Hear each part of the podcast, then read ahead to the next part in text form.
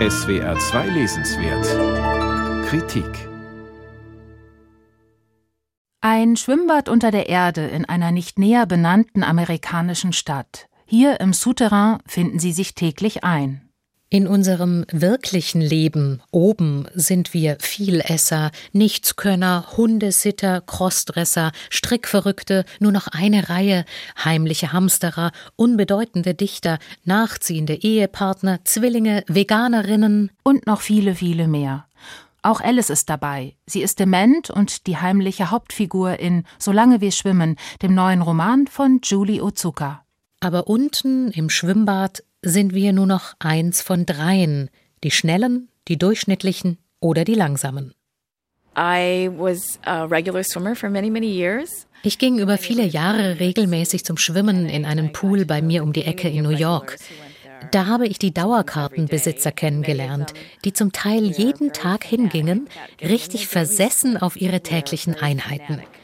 Für die mittelschnellen Schwimmer gab es zwei Bahnen. Ich war nie eine schnelle Schwimmerin. Ich gehörte immer zum guten Mittelfeld. Als Autorin aber gehört Julie Ozuka eher zu den langsamen, bedächtigen ihrer Zunft. Nur etwa alle zehn Jahre publiziert sie einen Roman, dann aber stets ein geschliffenes, hochverdichtetes kleines Meisterwerk. Solange wir schwimmen ist ihr dritter Roman. Anfangs spricht das vielstimmige Kollektiv der eifrigen Schwimmer. Eine Wir-Perspektive, die Uzuka schon in ihrem Roman Wovon wir träumten, einem Chor japanischer Einwandererinnen auf den Leib schrieb. Jetzt ist es das Sportler-Wir, das spricht und sich immer wieder in Einzelstimmen auffächert. Auch als plötzlich ein Riss im Schwimmbadboden entdeckt wird. Die Schwimmer spekulieren ohne Ende. Dann gibt es auch noch die Expansionstheorie. Bedarf es weiterer Beweise, dass die Erde aus allen Nähten platzt? fragt der Besitzer vom Ace Hardware Store Bob Esposito. Die Theorie vom kosmischen Witz. Ha ha ha ha ha ha. Die Verschwörungstheorie. Rotary-Schatzmeister Rick Halloran. Das waren die Saudis. Und die Erschütterungen durch Lkw-Verkehr auf dem Freeway-Theorie. Auch bekannt als Big Truck oder Big Bang Theorie. Jeder hat da so seine eigene Theorie. Julie Ozuka hat sie alle eingefangen und aufgeschrieben, mit scharfem Blick für eigenartige Typen und verqueres Denken, also für ganz normale Leute. Tatsächlich war Julie Ozuka noch nie so witzig wie in diesem Roman. Es steckt eine natürliche Komik in mir.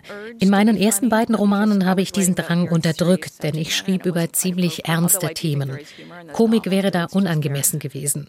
Obwohl ein bisschen vielleicht dann doch drin steckt, aber eher leise. Mein neuer Roman ist meiner natürlichen Stimme nun viel näher, aber letztlich sind Humor und Schmerz ja auch nur zwei Seiten derselben Medaille. Der Pool wird geschlossen. Die demente Alice fällt raus aus ihrer so wichtigen Schwimmroutine. Es geht daher nicht nur ein Riss durch das Becken, sondern durch den ganzen Roman. Ziemlich genau auf der Hälfte wechselt die Erzählperspektive. Jetzt spricht ein Du über Alice.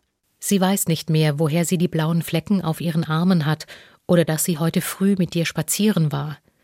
Sie vergisst genug zu trinken. Sie vergisst sich die Haare zu kämmen. Du, dir, dich. Das Du ist die Tochter. Sie erzählt die Dinge, die Alice bereits vergessen hat. So ist dieser Roman auch ein Requiem, ein Gesang auf eine verschwindende Mutter. Im Heim kommt auch das medizinische Personal nochmal zu Wort und schwingt sich auf zu einem großartig geschäftsmäßigen Chor der Pfleger. Ozukas Kollektive haben manchmal etwas von einem antiken Chor, lassen hier aber auch an ein sportmedizinisches Oratorium denken. Solange wir schwimmen ist komisch und bissig und zugleich sehr, sehr zart. Ein ergreifender Abschiedsroman. Julie Ozuka, Solange wir schwimmen, aus dem amerikanischen Englisch von Katja Scholz. Mare Verlag, 160 Seiten, 22 Euro.